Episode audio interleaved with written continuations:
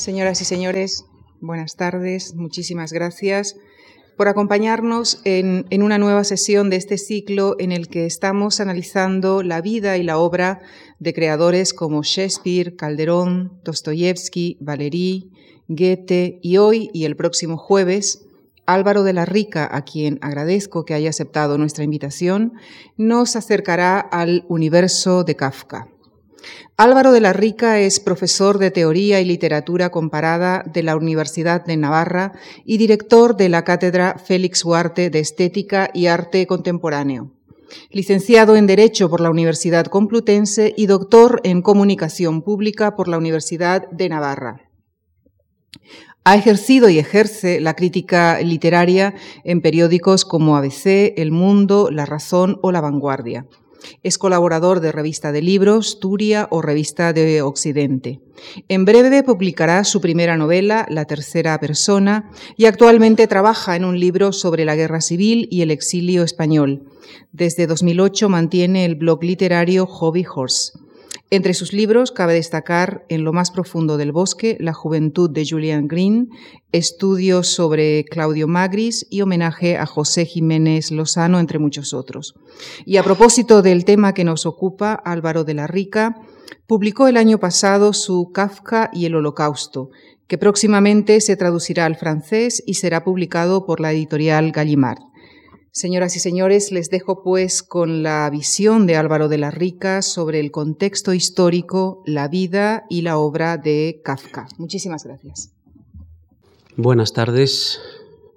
Quería en primer lugar agradecer a, a Lucía por su amable presentación, a la Fundación Marc por haberme dado la posibilidad de pronunciar estas dos conferencias en un, en un lugar tan destacado, tan, tan importante en, la, en el panorama cultural español, una fundación con una trayectoria ya de décadas, una trayectoria brillante, consistente, que el nuevo equipo, la nueva dirección, eh, ha mantenido, tenían un reto importante y, ha mantenido incluso ha eh, intensificado.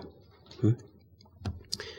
Bien, mm, yo voy a hablar, como sabido, de la vida, el tiempo y la obra de Franz Kafka. En dos sesiones, esta tarde y la semana que viene en, en el mismo horario. Voy a dividir mm, más o menos dentro de la dificultad que, que hay a veces para separar la vida de la obra en un autor y desde luego en el caso de Kafka esto es así. Voy a dividir la, las sesiones, más bien hoy me dedicaré a hablar del, de la vida, de la biografía de Kafka y su contexto histórico, histórico-artístico, biográfico, por supuesto, el contexto biográfico de la obra. Y el próximo día eh, intentaré decir alguna cosa en este tiempo que, bueno, es suficiente, pero al mismo tiempo es breve, sobre una obra tan compleja, tan rica y tan extraordinaria como la de este creador. Voy a intentar en estas dos sesiones encender como dos velas, como si fueran dos velas de la menorá, en una fiesta que por cierto ahora se está celebrando en el calendario judío, la Yanuká, o fiesta de las luces. Voy a intentar con estas dos sesiones, como digo, encender dos pequeñas velas. No sé si saben ustedes que en esta fiesta judía el Normalmente, además de encender las velas, eh, se dicen una serie de, textos, de palabras, y normalmente se confía esa tarea al menor de la casa. Yo me siento un poco así también, aquí, ante ustedes, como, como el menor de la casa, pero bueno, me ha tocado eh, hablar a mí, pero estoy seguro que de muchas de las cosas de las que, en las que voy a adentrarme, sobre todo las que más tengan que ver con lo importante, que al fin y al cabo es siempre la vida, la condición humana, el sentido de las cosas, cualquiera de ustedes podría pronunciar palabras más sabias y más profundas. Bien, se trata, en definitiva, creo yo, en estas dos sesiones, de hablar de la significación de un escritor. Un escritor crucial en, el siglo XX y, parece que también en el siglo XXI. ¿no? Un es profundizar un poco, aproximarnos eh, en, oleadas sucesivas a lo que ya sabemos de Kafka. ¿no? Seguramente muchos de ustedes pues habrán leído alguna cosa de Kafka, algunos mucho, otros menos. Kafka es verdad que es un escritor que ha pasado un poco ya la, al lenguaje común, ¿no? Esta expresión que decimos habitualmente, lo kafkiano, ¿no? Creo que es bueno pararse un momento y pensar que hay pocas expresiones equivalentes que hayan pasado al lenguaje común y que vengan de, la literatura, específicamente de un autor, ¿no? Quizá hay alguna más, pero en fin, yo así, haciendo memoria, pues existe lo dantesco, decimos también, ¿no? Que viene de Dante. Ni siquiera Cervantes, ¿no? Aunque si decimos lo quijotesco, ¿no? Son pocas las, los escritores que han llegado a, hablar a través de su literatura de algo que finalmente queda como un patrimonio común de la lengua. De hecho, el diccionario de la Real Academia Española ha recogido esa acepción, ¿no? tercera acepción, pero lo ha recogido, y define lo, lo como una situación absurda y angustiosa. Quizá nosotros, de una manera más común, eh, tendemos a pensar más bien en lo primero, en que es algo absurdo. ¿no? Bueno, en fin, también quizá lo angustioso, ¿no? no lo descartamos, pero... Pero con estas sesiones, pues quizá podemos, sin que yo quiera ser más listo que nadie, y mucho menos que los académicos de la lengua, que son muy listos, eh, yo quiera rechazar esto porque me parezca mal. Creo que en parte lo kafkiano es eso. Pero quizá podemos profundizar un poco, como hay que hacer siempre con la literatura, como digo, en sucesivas oleadas. ¿no? Y, esta es una buena ocasión para, para dar una, una nueva vuelta de tuerca a qué significa Kafka y, por lo tanto, qué decimos cuando decimos lo kafkiano o que una situación es kafkiana. Bien, lo kafkiano es importante mm, por muchos motivos, pero yo antes de entrar propiamente con la vida voy a centrarme en tres. Dos, primero, de tipo formal y uno posterior más de fondo. Quizá esta es una introducción un poco no solo a la sesión de hoy, sino también a la sesión del próximo día y probablemente eh, al comenzar el próximo día la sesión yo recupere alguna de estas ideas para establecer un hilo conductor entre las dos. La primera razón por la que Kafka ha sido un escritor, o una razón, mejor dicho, no la primera y mucho menos no lo digo en el sentido de la más importante. Una razón por la que Kafka es un escritor que, permitirme una expresión que no es nada precisa, pero, pero en este momento no se me ocurre una mejor, que ha tenido esa especie como de éxito, digamos, ¿no? de convocatoria, ha tenido esa capacidad de imantar a mucha gente hacia su literatura. Yo creo que tiene que ver como digo, una, una, razón posible con el uso que hace de la lengua, del lenguaje.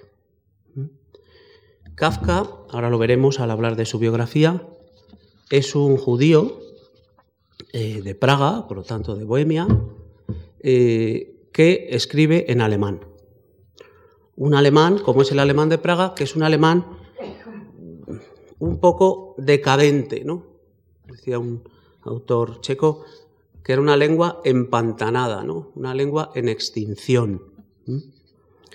Y, sin embargo, Kafka aprovecha esa entre comillas, pobreza de la lengua alemana de Praga y se acomoda muy bien a esa, a esa pobreza o a esa simplicidad. Yo he pasado unos, unas fotocopias y justamente el tercer punto, si os fijáis, eh, se refiere a la lengua de Kafka, sobre la lengua de Kafka, sobre el uso que Kafka hace de la lengua. Y lo voy a leer porque introduce un poco la comprensión de, no solo de su obra, sino también de su vida, porque estos son, digamos, cosas que Kafka recibe ¿no? por el hecho de nacer en unas determinadas circunstancias. Para entender el purismo, esto no es de Kafka, sino que es de un, autor que habla sobre él, de, en concreto de Klaus Wagenbach. Para entender el purismo característico de Kafka, la sobria construcción de las frases y la pobreza de su vocabulario, fijaros que está hablando de características que más bien parecen negativas, ¿no? Pobreza de vocabulario, etc. Es imprescindible partir del alemán que se hablaba en Praga. El motivo de que se limitara a utilizar solo el material lingüístico que le ofrecía su entorno fue, a su vez, su idolatría de la verdad, cada vez más intensa.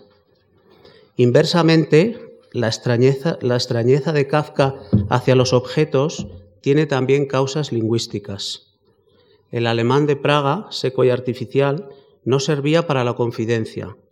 La lengua, aunque del todo propia, conservaba siempre un cierto grado de extrañeza y también producía un distanciamiento espontáneo hacia la palabra aislada. La decisión de Kafka a favor del material lingüístico de su entorno se aprecia en su lenta evolución que separa Descripción de una lucha de la condena, dos obras de las que hablaremos. En la fase inicial de la evolución hallamos todavía descripciones y comentarios exhaustivos. Luego desaparecerán las comparaciones con cómo. Finalmente, en el estadio definitivo de las obras principales de Kafka, este lo confía todo de un modo casi peligroso a la fuerza de la palabra por sí misma. No hay, esto es lo importante, no hay en su literatura ni descripción ni comentario. De todos es conocido esa cualidad fatal de la prosa de Kafka, la de dar pie al comentario.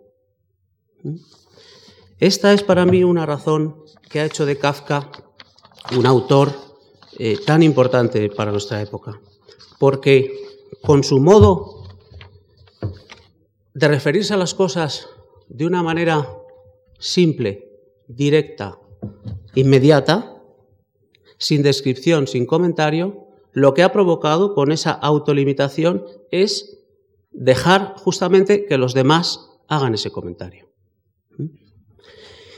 Y vaya si lo han hecho. Es verdaderamente inmensa la nómina de comentaristas de Kafka.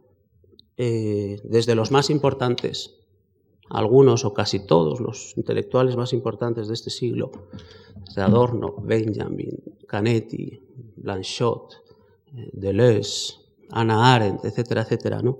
Todos han comentado la obra de Kafka.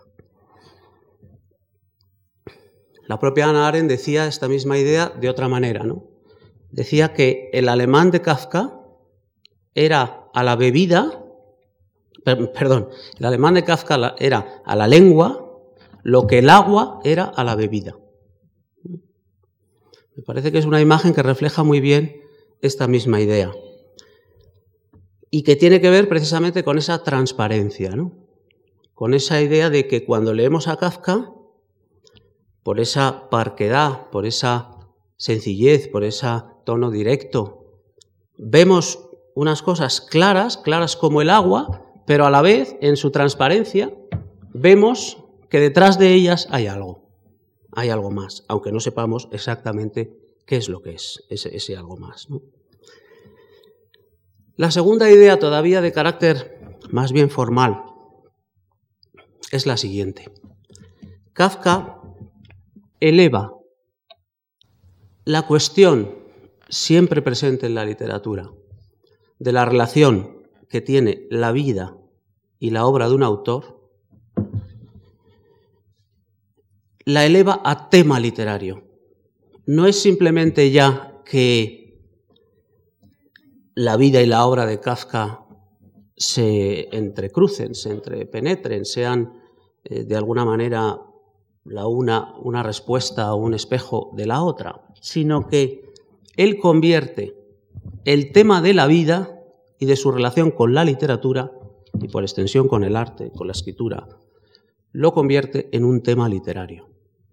¿Por qué es importante eso o por qué hace eso de Kafka un autor importante? Pues porque eso remite a una cuestión del arte, del arte esencialmente considerado o del arte considerado también en su desarrollo histórico, pero tomando aquí el término histórico en un sentido muy amplio, ¿no? Muy amplio de su, de su, del espacio que ocupa esa historia. Este es un tema, digamos, eterno del arte. Es un tema del que ya hablaron todas las civilizaciones,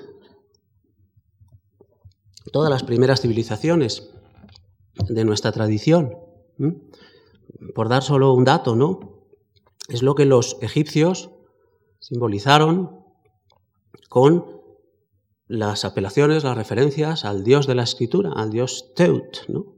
palabra de la que luego han surgido palabras modernas como el dead inglés, muerte, o el Tod alemán, muerte. Los egipcios ya consideraron que en la escritura, en toda escritura, había una semilla de muerte. Y Kafka, que, bueno, es un escritor en cierto sentido, en cierto sentido, aislado de su tiempo, pero al mismo tiempo también muy impregnado y muy sensible a muchas de las cosas de su tiempo, que es el tiempo, entre otras cosas, como todo el mundo sabe, de las vanguardias históricas, pues uno de los temas de fondo del arte, como otros vanguardistas históricos recogieron otros, es este. La semilla de muerte que hay en la escritura. ¿Cómo? El mero hecho de escribir, por el simple hecho de que de alguna manera fija el tiempo, el flujo temporal, la acción humana, la detiene, la fija, la consolida a través de unas letras, de unos símbolos que tienen una significación conceptual, etc., ya está matando la vida. Kafka, que era muy radical, se planteaba, al final, y dicho así de una manera quizá un poco, un poco vasta, o la escritura o la vida. O vivo o escribo. Y en la medida en que escribo, estoy sustrayendo, me estoy sustrayendo al flujo de la vida, lo estoy deteniendo artificialmente. Buena parte de la literatura de Kafka tiene esta problemática que parece muy abstracta y, conceptual y filosófica, ¿no? pero, pero parte de la, de, la, de la culpa que expresan muchos de los, de los personajes de Kafka se debe en buena medida a esto. Esto lo sabemos fundamentalmente por los escritos autobiográficos de Kafka, tanto por su diario como por las cartas. Quizá hubiera sido casi, casi imposible deducirlo de su obra de ficción. Pero, pero es que tenemos sus escritos y sus cartas. Y para él esto era algo que le obsesionaba, que le obsesionó. La tercera idea, la cuestión de fondo, muy brevemente. Si, tuviera, si yo tuviera que definir de una manera esquemática, por supuesto habría que precisar y matizar mucho más, eh, una palabra para hablar de la vida de Kafka, que es de lo que ahora a continuación voy a hablar, eh, voy a describir eh, en unas, algunas grandes líneas, yo mencionaría la palabra exclusión. Kafka es un excluido. Por retomar la idea de antes, para que veáis hasta qué punto está siempre presente, lo primero y lo más radical es que es un excluido, un autoexcluido, creo que él hubiera firmado esta afirmación, eh, es un excluido de su propia vida. Y estoy hablando, digamos, de su vida más íntima. Porque él opta por escribir. Y sabe que en la medida en que opta por escribir, dice en un momento dado, yo no soy nada más que literatura, sabe que es, algo equivalente a decir, yo no soy nada. Yo no he vivido. Ahora leeremos un texto donde esto se hace muy explícito.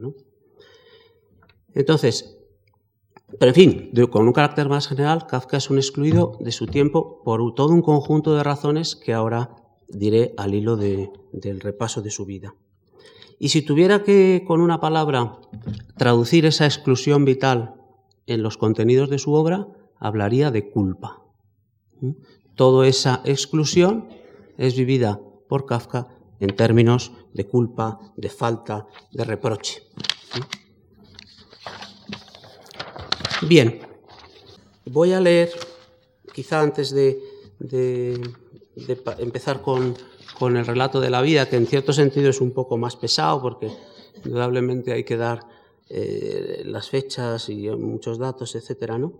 Si vais, por favor, en, las páginas que os han pasado, al punto número 4, que yo he titulado ahí sobre la relación vida-escritura, veréis justamente lo que dice Kafka a este respecto y hasta qué punto para él es importante esta cuestión de el establecimiento de la relación escritura-vida, escritura-muerte como un tema principal de su obra podemos empezar a leer por el, por el medio. ¿Qué es de ese ser escritor? ¿Qué es ser escritor? Fijaros lo que dice, son palabras tremendas. La escritura es una recompensa dulce y maravillosa. Pero una recompensa, ¿por qué? En la noche me he dado cuenta, de una rata, con la claridad de una lección visual para niños, que es una recompensa por haber servido al diablo. Y se me parece muy claro lo que tiene de diabólico, la escritura, claro.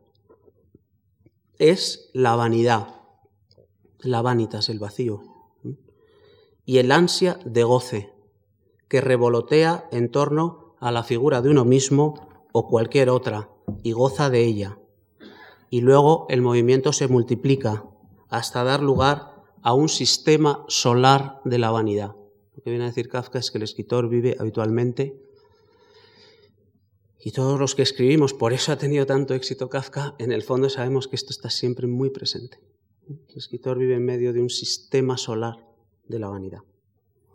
El, el deseo ocasional de la gente ingenua, quisiera morirme y ver cómo me lloran, es algo que esa clase de escritores hacen en realidad constantemente. Mueren, dice, o no viven, y se lloran sin cesar. Kafka podía ser durísimo. De ahí el terrible miedo a la muerte. Los motivos del miedo a la muerte se pueden dividir en dos grupos. En primer lugar, esa clase de escritor tiene un miedo enorme a morir porque todavía no ha vivido. En la medida en que se ha dedicado a escribir, no ha vivido. Entonces sabe que con la muerte, digamos, ya no hay oportunidad de rehacer eso, ¿no? Con esto no quiero decir que para vivir hagan falta mujer e hijos, una casa y un huerto. Lo que hace falta para vivir es simplemente renunciar a gozar de uno mismo. La escritura, digamos, como el acto más radical de, no ya de egotismo, sino de verdadero egoísmo, ¿no? Habla nada menos que de servir al diablo, ¿no? Que hace falta para vivir es simplemente renunciar a gozar de uno mismo, entrar en la casa. Esto es muy importante, esta expresión de Kafka, ¿no? Dice que hay que entrar en la casa, no quedarse fuera, no renunciar a construirla por dentro, ¿no? También es lo que tiene de construcción espiritual, una casa, una vida, una familia, un entorno, hijos. Dice, el escritor no entra en la casa. Y para, para vivir hay que entrar en la casa, en lugar de admirarla y ensalzarla. ¿Por qué sentimos arrepentimiento? ¿Por qué el arrepentimiento no cesa? El segundo motivo principal, aunque quizás solo haya uno, ahora no consigo separarlo del todo, es, es la siguiente reflexión. Lo que he fingido, la escritura, sucederá en realidad. No he conseguido emanciparme mediante la escritura. Kafka tiene una conciencia muy radical del fracaso de la escritura, algo que después yo diría que no ha sido el único, por supuesto, ¿no? Kafka, como todos los grandes escritores, tiene un entorno histórico, cultural, también histórico, literario, ¿no? Y, muchas de estas ideas estaban presentes en muchos de los autores de su época y, anteriores también, del romanticismo, incluso también, yo diría hasta de antes, ¿no? Pero, pero él lo ha formulado de una manera preclara, ¿no? Y ahora yo creo que no hay escritor que se precie, que tenga un mínimo sentido de la escritura, de la autoconciencia de la escritura, al que estas palabras no le resuenen fuertemente, ¿no? Lo que tiene la escritura de sustracción de la vida. Bien, pues yo voy a dividir mm, la vida de Kafka que voy a describir ahora en cuatro, en cuatro momentos. El primero, la infancia y el nacimiento. Bueno, Kafka nace en Praga en 1883, un 3 de julio. Praga de la que decía que era una madrecita, que no, una madrecita con garras, que nunca me quiso soltar, que no me suelta. Praga era la capital del reino de Bohemia, que pertenecía entonces a la doble corona austrohúngara, en franca decadencia, a partir de después de la Primera Guerra Mundial desaparece como tal, ese imperio que había durado varios cientos de años. Eh, en concreto, Bohemia pertenecía a él desde las, de la Guerra de los 30 años. Pero fijaros que los padres, Hermann Kafka, personaje muy importante en la vida de Kafka, y la madre, Julie Lowy, llaman, llaman Franz a su primogénito en honor del emperador, Francisco José. Bien, Kafka es por lo tanto el primer hijo Después nacen tres hermanas con las que Kafka tiene, bueno, cada una una relación distinta, pero bastante relación. Y también dos hijos varones que desgraciadamente mueren siendo bebés, vamos a decir, recién nacidos. Hay que decir que las tres hermanas de Kafka, esto quizá no se sabe, todo el mundo no lo sabe, murieron asesinadas durante la Shoah en el campo de que estaba a las afueras de Praga, el campo de Theresienstadt, de Teresin.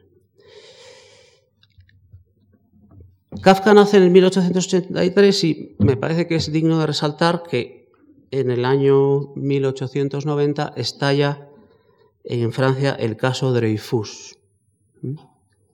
Un año antes, financieros judíos son responsabilizados del colapso del proyecto de del canal, de Panamá. Joseph y Alfred Lowy, los tíos de Kafka, trabajan para el canal, por ejemplo, o sea que eso es una cosa que les pillara tampoco demasiado lejos. ¿no? Y, en definitiva, saco este dato porque refleja cómo una ola cada día más visible de antisemitismo iba inundando Europa. También, por supuesto, la Bohemia y la, y la Praga de Kafka, ¿no? que estaba inmersa exactamente igual que el resto de Europa en, este antisemitismo. Y luego el tercer dato de la infancia de Kafka que me parece destacable es que su padre elige para él una educación eh, de signo alemán. Kafka va primero a una escuela primaria, la más nada, del mercado de la carne, y después, con 10 años cumplidos, ingresa hasta la universidad, ya todo el tiempo de educación eh, secundaria, en el Asteter Deutsche Gymnasium, que estaba en el Palacio Golskinski, que está todavía en, Praga, se puede ver perfectamente, ¿no? Un instituto, por lo tanto, de humanidades en lengua alemana, el, instituto principal del, de Starometsko, ¿no? Y, que pertenecía a la red de institutos del Imperio Austrohúngaro que estaba destinado a formar a los funcionarios de, todo el imperio. Si os fijáis, eh, tenemos como tres datos fundamentales. En primer lugar, que Kafka es hijo de judíos. En segundo lugar, que Kafka eh, tiene una educación formal alemana. Y naturalmente entre estas dos cosas hay una relación muy estrecha, que es la siguiente. La propia familia de Kafka, compuesta pues, por la rama materna y por la rama paterna, eran a su vez dos ramas muy distintas. Yo no diría que opuestas, pero, pero casi. La familia materna, por empezar por ahí, los Lowy, de los que ya he dicho algo a propósito del canal de Panamá, a su vez habría que distinguir entre los Lowy maternos y paternos. Bueno, y lo voy a hacer los, los maternos, una abuela que muy famosa, iba a decir, bueno, conocida de los estudiosos de Kafka, que es la abuela Esther, era hija a su vez de una familia de judíos ultraortodoxos, eh, ultra observantes, eh, en la que había, entre otros, entre otras eh, personas, bastantes rabinos, algunos personajes conocidos históricamente, eruditos, mm, algún médico, gente, digamos, vamos a decirlo así, muchos de ellos solteros. Kafka se sintió bastante vinculado a esta rama materna, ¿no? sobre todo también por el tema de los estudios, ¿eh? gente muy culta, muy refinada y muy, muy... que a Kafka le, lo, llevaba como, como, un timbre de honor, digamos, ¿no? la pertenencia a esta rama de, su familia. Luego la abuela Esther murió y el abuelo Lowy se casó con una segunda mujer, ¿eh? hubo otros dos hijos, entre ellos el famoso tío Siegfried, que luego jugó un papel muy importante en la vida de Kafka, que era un médico soltero también, que tenía una gran biblioteca, que para él era también una especie como de, referencia. ¿no? Bueno, y los Lowy, los que no eran, pertenecían a esta rama, digamos, eh, de, rabinos, eran eh, gente bastante acaudalada, que habían hecho una cierta fortuna con el negocio textil y que ya en generaciones anteriores y que en la época de Kafka había permitido precisamente que algunos de sus tíos, por ejemplo el tío Alfred o el tío, el tío eh, Joseph, mm, fueran, formaran esa, esa clase, digamos, muy, muy eh, minoritaria, pero muy importante, de financieros judíos que operaban ya casi con un carácter internacional. El tío Alfred acabó en Madrid eh, ocupándose de la, trabajando para una empresa belga, eh, ocupándose del tren Madrid-Cáceres, si no recuerdo mal. De hecho, si vais a la guía de Madrid, todavía quedan unos, unos cuantos Lowy. Yo he tenido a veces la tentación de llamar, pero supongo que están hasta la coronilla, de que curiosos les pregunten por ellos. ¿no? Bueno, yo me consta que alguno de ellos era bastante amigo de Camilo José Cela, porque me lo dijo a mí una vez, eh, no sabía que yo estaba escribiendo sobre esto, me dijo, ah, pues hay unos Lowy en, en, Madrid, yo les conocí en su momento y tal. Pero, en fin, luego no, no, no, no, lo he movido, ¿no?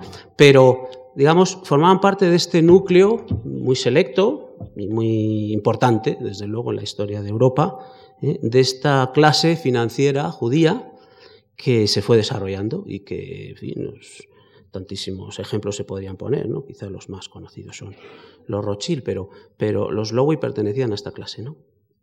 En cambio, el padre de Kafka, Hermann, yéndonos a la rama paterna, pues era un personaje judío también, ¿no? Pero claro, pues se dice judío, pero luego hay muchos, muchos matices, ¿no? Eh, completamente distinto. Era un hombre que venía eh, de una aldea, de estas aldeas eh, judías, escribe Chagall a veces en sus cuadros, eh, los famosos Stellag, ¿no? de estos Shettel, pues que no tendría más de 100 habitantes, ¿no? Y pertenecía a una familia de carniceros, de matarifes, que, que a él y al propio Kafka, que, si me lo permitís, lo, voy a decir un poco con la boca peña, era un poco señorito, pues le, humillaba bastante que su padre se hubiera dedicado a esa profesión y además de la manera que se dedicaba. Mataban un animal y se tiraban varios meses por las aldeas vecinas con un carro, con la nieve y tal. Bueno, una vida verdaderamente durísima, ¿no? Y, su padre pues trabajó desde, desde, una edad muy temprana, desde los 12 o 13 años, ¿no? cosa que estuvo por otra parte siempre reprochándole a Kafka, una cosa también nefasta desde el punto de vista educativo. Pero en fin, pero lo importante es que Hermann Kafka, el padre de Kafka, estaba, lo cual es bastante comprensible humanamente, bastante acomplejado por la familia Lowy. Y era un hombre de esos hechos a sí mismo, que había venido de, un, de una trayectoria muy dura, que había trabajado verdaderamente eh, a destajo, eh, con gran sentido familiar, con gran sentido de prosperar, etc. ¿no?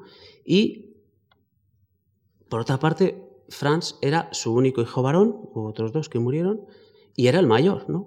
Y entonces proyectó sobre su hijo, de una manera incluso violenta, eh, hasta a veces con violencia física, ese deseo de que su hijo pues continuara ¿no? con, esa, con ese trabajo que él había emprendido, con esas mejoras, ¿no?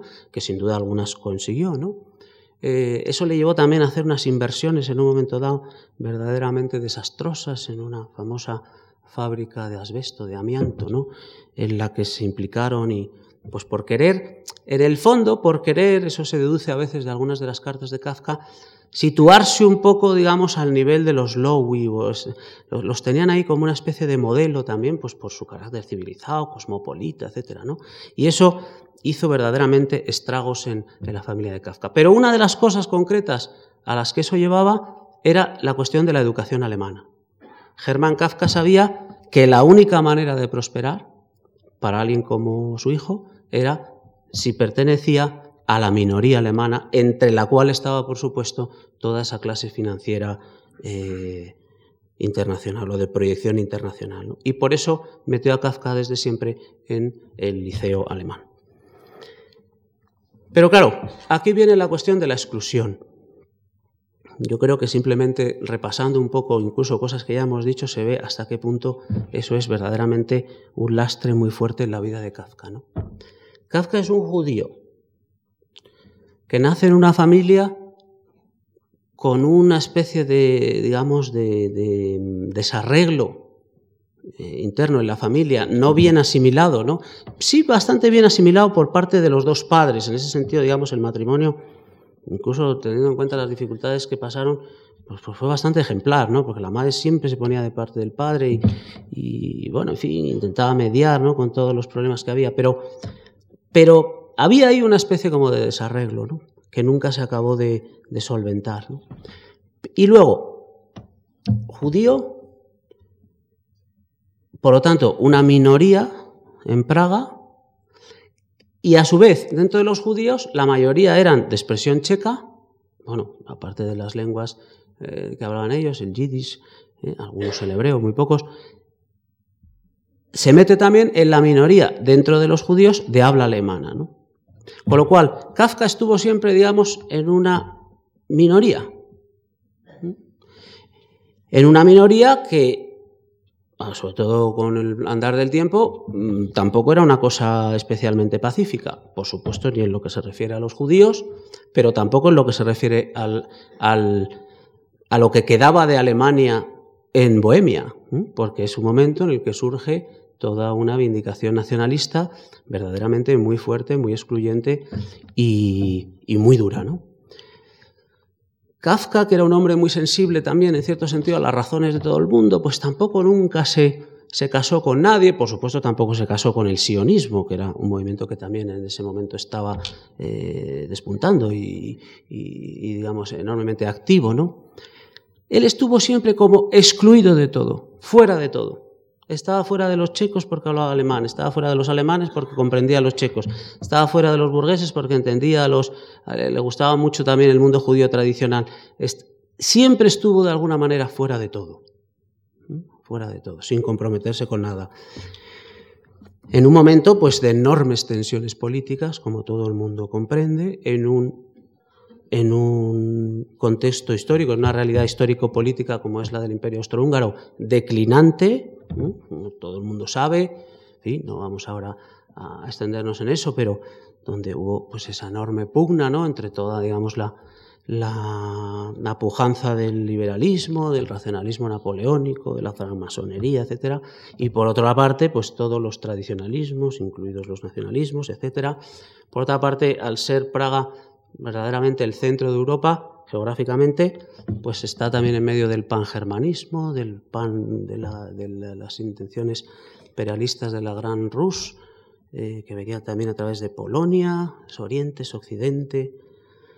es la emergencia también del socialismo, del marxismo, del que, del que, Kafka estuvo bastante cercano. En fin, él está como en una especie de vorágine verdaderamente fortísima, ¿no? Y sin un arraigo personal, ¿no? Claro. Esto parece que es una cosa así dicha, ¿no? Pues pero verdaderamente yo pienso muchas veces cuando hablo de este tema que no somos suficientemente conscientes de hasta qué punto esto es importante. Y nada más en personas como suelen ser muchas veces los escritores, Kafka, sin duda, que tienen esa enorme sensibilidad, etc. También para lo común, no solo para lo propio, sino también para lo común. ¿no? Los que estamos aquí, en fin, un poco por lo, por lo que me hago cargo, habrá de todo, pero, pero bueno, muchos pues hemos tenido algún punto de anclaje sea religioso, por ejemplo, sea que hemos vivido y nacido a lo mejor muchos a lo mejor en Madrid, más o menos siempre hemos estado aquí, o bueno, todas estas generaciones, pues mucha gente venía de provincias, pero se instaló en Madrid de una manera, digamos, creo yo, bastante, bastante feliz como instalación, digamos, ¿no? no era propiamente una migración, somos españoles, somos... Tenemos unos puntos de referencia, ¿no? Unos los hemos abandonado, otros los hemos tal, los hemos desarrollado, lo que sea, pero es que Kafka no tenía ninguno. Yo creo que este es otro de los, bueno, quizás estoy exagerando, sí que tenía, pero, pero los tenía realmente mm, siempre en una tensión, ¿no? en una dialéctica bastante negativa. Y yo creo que este es otro de los elementos que hacen de Kafka un, escritor, como decía antes, para el siglo XXI. Porque esa realidad cada vez va a ser más habitual. Cada vez es más habitual esos puntos de anclaje geográficos, políticos, religiosos, etcétera, pues cada vez en cierto sentido son más tenues, ¿no? Y uno nace en un sitio, pero acaba estudiando no sé dónde, se va a vivir a otro sitio en las quimbambas, eh, sus hijos nacen de tal, se casa con una persona que es de otra religión, de otra cultura, de otras tradiciones, y eso va a ser un poco el día a día. Bueno, pues eso genera unas tensiones que son en muy buena medida la materia kafkiana. Kafka habla de eso. ¿Por qué? Porque es que él lo vivió en primerísima persona. Bueno, después de estos datos sobre la infancia, voy a hablar brevemente de la adolescencia de Kafka y de la primera juventud. Y el primer dato es que con 13 años más o menos, en 1895, participa en su ceremonia del Bar Mitzvah. Como sabéis, pues es la introducción, digamos, al mundo adulto de los, en el contexto del judaísmo. Aquí hay un texto entre los que nos han pasado, en el primero, de, la carta al padre, que es un escrito muy importante al que luego aludiré brevemente. Eh, uy, vamos fatal de tiempo, ¿no? Bueno, voy a intentar resumir. Si me extiendo un poquito, me pondréis contra el rincón es que veo que, me, que me queda como un cuarto de hora. ¿Me puedo extender cinco o diez minutos? Bueno, entonces, digo, me sirve además no solo para decir pues, que Kafka siguió al menos algunos de los pasos formales del judaísmo observante, aunque ya veréis que, de qué manera se observaba en su casa, eh, no es un texto sobre la ceremonia del Bar Mitzvah, que, hay algún texto de Kafka sobre eso, pero este es uno más general sobre el modo en el que el judaísmo era vivido en su casa. Y me parece interesante leerlo, no pensaba hacerlo, pero creo que debemos leerlo para darnos cuenta un poco de toda esa especie como de desapego de lo propio que caracteriza la vida y la obra de Kafka.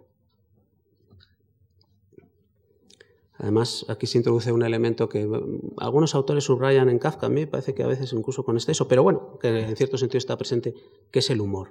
toda persona inteligente, pues, pues al final esto también aparece. Dice, realmente por lo que a mí me alcanzaba, era una falsedad, un juego, ni siquiera un juego.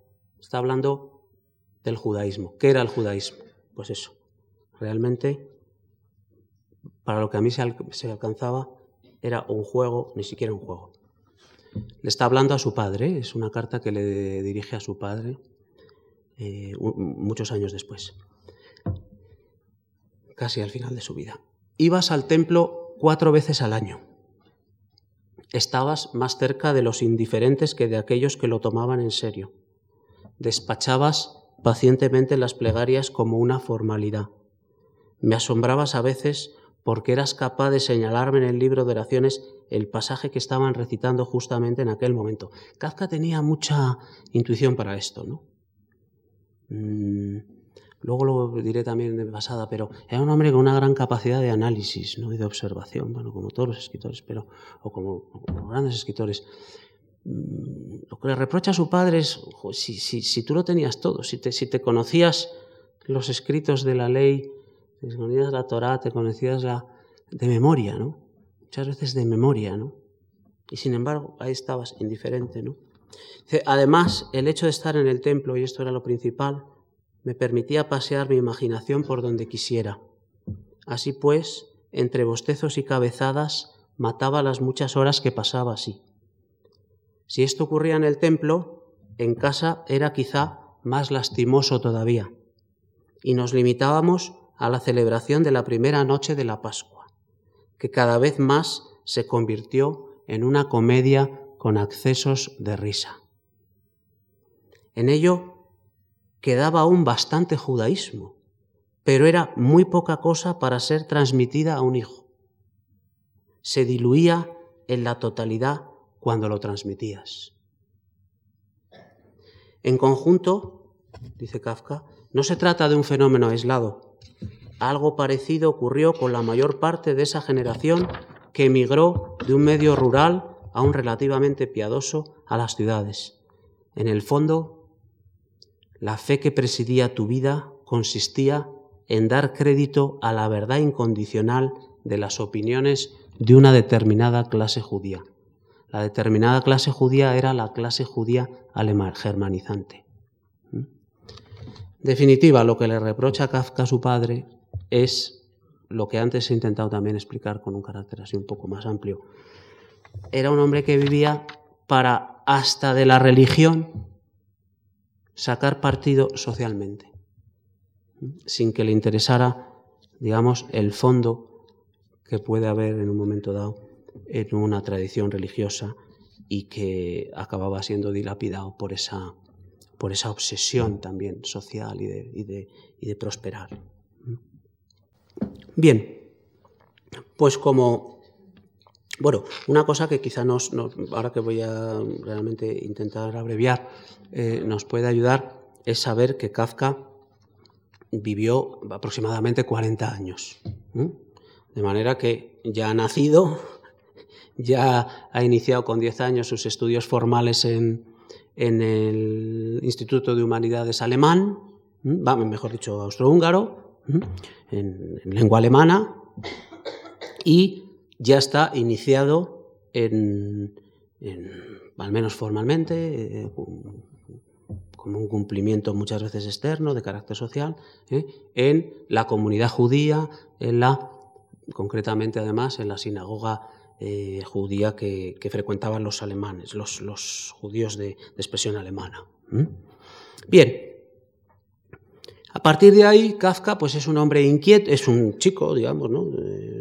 La ceremonia del Bar Mitzvah es con, 13, 14 años, ¿no? Pues entre los 13, 14 y los 20, 21, pues Kafka hace lo que muchos otros, eh, o lo que casi todos, de una manera o de otra, hemos hecho, eh, siendo como es él, el hijo de un comerciante, de un hombre hecho a sí mismo, un hombre duro en muchas cosas, pero que por otra parte le ofrece a su hijo, pues eso, para empezar una educación formal. Eh, Kafka llegó a tener institutrices alemanas, eh, nunca le faltó absolutamente de nada. Eh, era un niño, digamos, bastante, bastante, diríamos, esa expresión horrorosa, un, niño de buena familia, digamos, ¿no? de una familia burguesa, mm, prosperando, con los tíos muy ricos y y digamos, pues en la mejor de las situaciones. Y en esa situación mejor, pues se dedica fundamentalmente a lo que hacen ese tipo de personas en ese tipo de circunstancias. Pues, por ejemplo, a leer mucho, un hombre muy imaginativo. Son unos años en que lee, por ejemplo, muy a fondo a Nietzsche, también a Schopenhauer, lee a Darwin, lee a Heckel, lee a Hersen, es un hombre que está próximo al socialismo, es un hombre que tiene mucho interés por la cuestión política, al menos en el plano teórico. Luego incluso, en fin, esto habría que matizarlo mucho, pero estuvo relativamente cerca también, por lo menos, de algunas versiones del anarquismo. Y que va estudiando, es un estudiante bastante aceptable, ¿eh? y que cuando llega a la carrera, pues es de esos momentos, cuantos lo habremos experimentado, en el que toda esa presión de su padre vuelve a caer sobre él de una manera eh, muy virulenta a la hora de elección de una carrera. Él quiere hacer unas cosas, historia del arte, filología, etc. ¿eh? Pero eh, su padre se empeña en que estudie Derecho. O por lo menos, digamos, acepta el que, el que, la elección menos mala para Kafka, que es la de estudiar Derecho.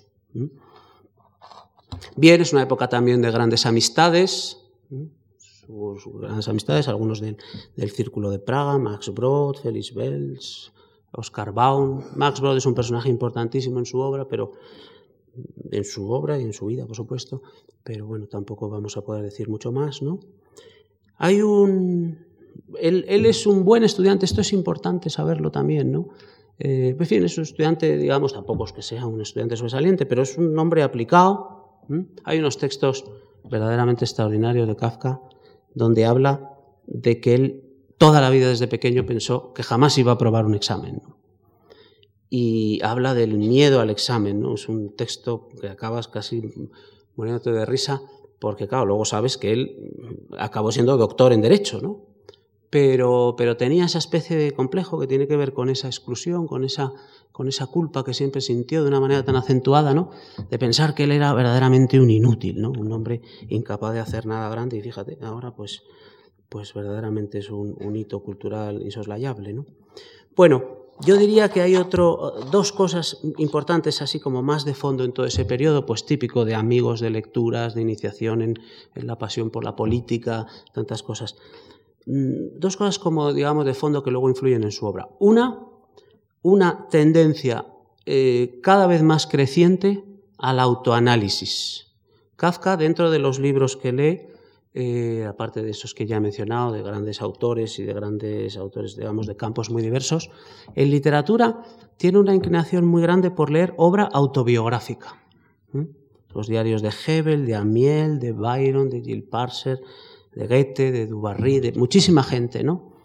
Eh, luego está muy influido durante muchos años en la carrera, acude a un seminario en el que se trata sobre la cuestión de la autoconciencia.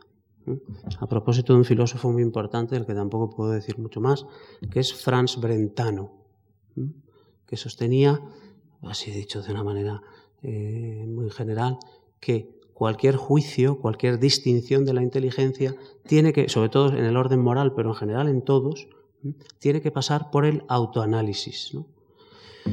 Y todo esto va conformando en él un caldo de cultivo que de una manera muy práctica se traduce en que en el año 10 inicia un diario, que es una pieza literaria importantísima y historiográfica también, ¿eh? que ya eh, lleva hasta el final de su vida ese diario. Y luego hay otra idea, simplemente la voy a enunciar, y que me parece muy importante también para entender a Kafka, que es la obsesión que tiene Kafka, y yo creo que es un dato que no se ha subrayado suficientemente, por tener de las cosas, decía él, una visión de conjunto.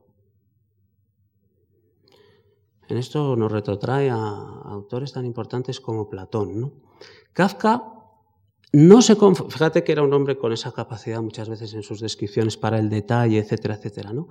Pero a él le interesaba muchas veces a través de lo particular, de lo pequeño, de lo anecdótico, incluso de lo casi casi a veces de lo caricaturesco, le interesaban le interesaba la visión de conjunto de las cosas. Yo creo que esto es algo propio de autores que tienen una pasión muy grande por la verdad. La idea de que la verdad no se puede parcelar, de la que la, verdad, por seguir con la, con la misma palabra, no puede ser parcial, de que si algo no encaja en nuestro planteamiento tenemos que rehacerlo del todo, ¿eh? de que él tenía una ansia por una visión global de las cosas, por una visión de conjunto de las cosas. Y yo creo que eso luego en su narrativa se nota. se nota que, aunque nos da a veces una visión, como digo, de algo muy particular, muy concreto, pero de alguna manera sentimos que nada queda excluido de esa visión. Y por eso muchas veces no es fácil cuando se comenta Kafka oponerle determinados argumentos a una cuestión, porque da la impresión, yo como he dedicado bastantes años de mi vida a estudiarlo, cuando lo haces te das cuenta, si, si te paras un poco, de que ya te ha contestado a eso vuelves a leer el texto y encuentras una respuesta a eso, como si él antes hubiera ya pasado por ese procedimiento crítico. ¿no? Bien, después hay un momento en la vida de Kafka, digamos, intermedio, que a mí me parece que se inicia un poco con, el comienzo del diario en el año 10, ¿eh? que podemos denominar un momento de madurez prematura, que es, pues eso, desde el año 10 más o menos hasta el año 17.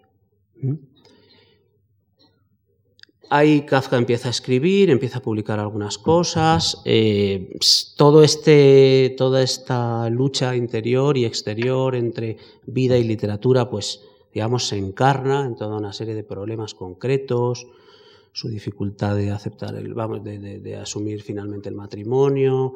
Kafka rompe al menos cuatro compromisos formales de matrimonio que ahora estas generaciones a veces nos lo tomamos es un poco, pero todos sabemos lo que era romper antes un compromiso formal. En la tradición judía era una cosa muy importante, muy importante, vamos, eh, hasta el punto que los rabinos a veces, en caso de Kafka ocurrió así, aconsejaban aquello de cásate y luego la dejas, porque como es el matrimonio judío es...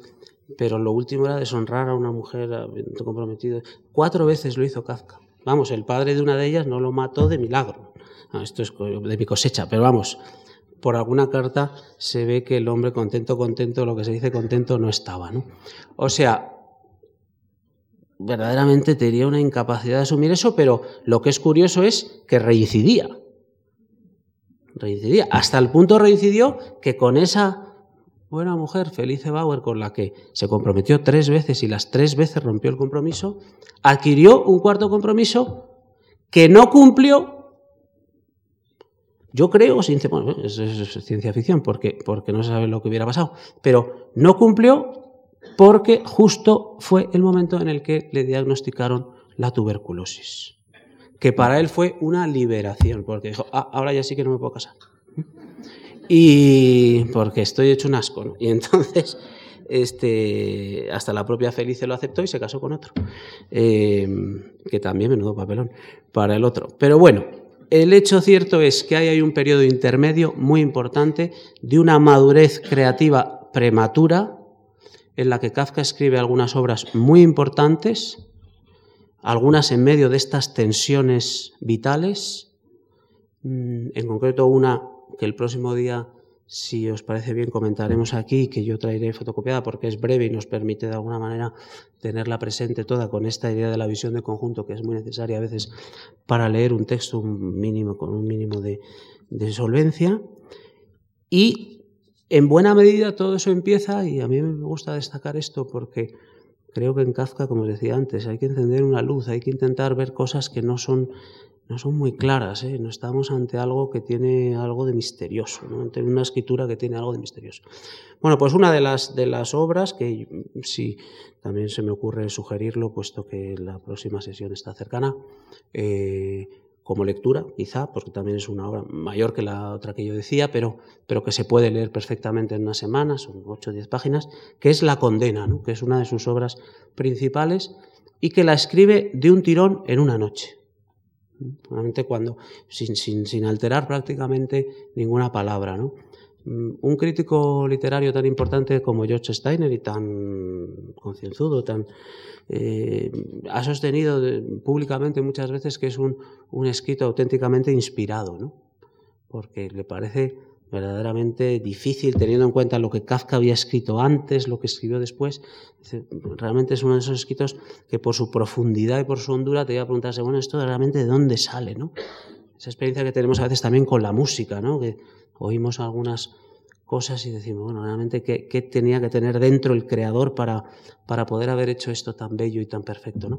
Pues con la condena pasa un poco eso, todavía es una persona realmente muy joven y que consigue un texto verdaderamente pues que se, se podría esculpir en piedra. ¿no?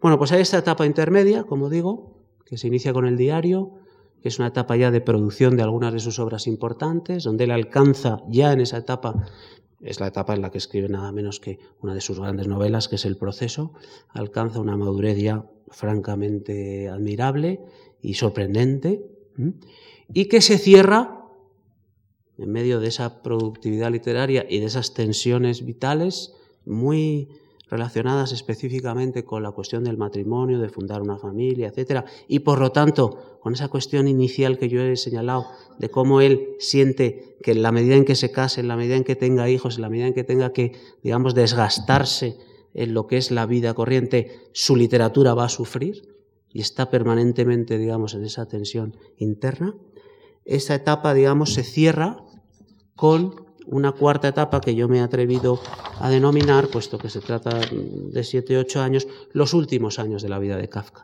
¿eh? que va desde el 17 hasta el 24, ¿eh? en el que Kafka muere por la, por la evolución de la tuberculosis, una muerte por lo demás, una agonía bastante dura, en, a las afueras de Viena.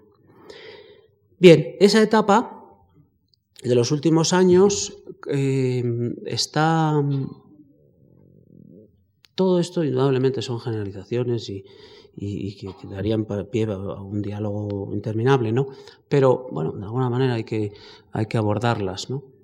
Eh, claro, es como si hay un texto, por cierto, por cierto, me gustaría, no lo voy a leer porque no nos da tiempo, pero, pero si lo leéis entenderéis un poco en qué, a qué, en qué sentido me estoy refiriendo ahora a que Kafka con la tuberculosis sintió de una manera íntima una liberación. Por ejemplo, él nos dice, y no suele mentir, realmente es muy difícil encontrar en Kafka una cosa, a veces es difícil encontrar una cosa inexacta, pero mucho más difícil todavía es encontrar una mentira, porque hay mucha documentación con la que comparar sus afirmaciones en las cartas, cosas que no tienen importancia, digamos, pero que bueno, es un hombre, digamos, que se inventa las cosas, no se las inventa. Y en este texto que tenéis aquí veréis que dice que la noche en la que él tuvo el primer vómito de sangre, eh, y se dio cuenta de que realmente era una cosa muy grave, porque además no cesaba y estuvo así bastante tiempo, fue la primera noche después de tres años en la que él pudo dormir a pierna suelta toda la noche. ¿Mm? Es como si él ya inmediatamente intuyera que la suerte estaba echada, que él había tenido durante mucho tiempo, como pasa, nos ha pasado también pues a muchos, ¿no? Eh, la posibilidad de elegir entre diferentes cosas, diferentes orientaciones en la vida, diferentes posturas ante las grandes cuestiones de la vida, ¿no? La paternidad, la filiación, la... Y, y que con ese hecho, digamos, biológico que le venía impuesto, la enfermedad, ¿eh? Eh, pues es como si él inmediatamente lo aceptase y lo utiliza en los últimos años, esta es, digamos, la tesis que yo quería eh, afirmar y que quizá es un poco exagerada y desde luego es muy discutible, aunque se basa en bastantes afirmaciones suyas, él, digamos que inicia una etapa que yo calificaría como de, de un enorme ascetismo. Ascetismo. Kafka se convierte, así nos lo refleja, por ejemplo, un libro maravilloso que está en las librerías, además se reedita con frecuencia, de las conversaciones con una persona en su oficina que se llama eh, Conversaciones con Januk. Bueno, que yo muchas veces he estado en este extraordinario libro que he pensado, bueno, eso sí que estará a la mitad inventado. Bueno, pues los grandes expertos en Kafka dicen que, que, todo es verdaderamente muy verosímil, ¿no? Y Kafka se convierte, después de toda esa vida de lucha, de toda esa, de toda esa profundidad verdaderamente deslumbrante, ¿eh? y que con el que consigue reflejar la condición humana, pues en esos últimos años, sabiendo que se moría, todo el mundo sabe que la tuberculosis en ese momento era una enfermedad mortal de necesidad, ¿no? Podía durar más o menos tiempo, pero vamos, era rarísima las personas que no morían de esa enfermedad, pues, pues es como si se liberara en cierto sentido, digamos, de la parte material de la vida y entra en una etapa de madurez, eh, no solo intelectual, sino desde mi punto de vista también espiritual. Él habla de, verdaderamente de unos años de búsqueda de la pureza.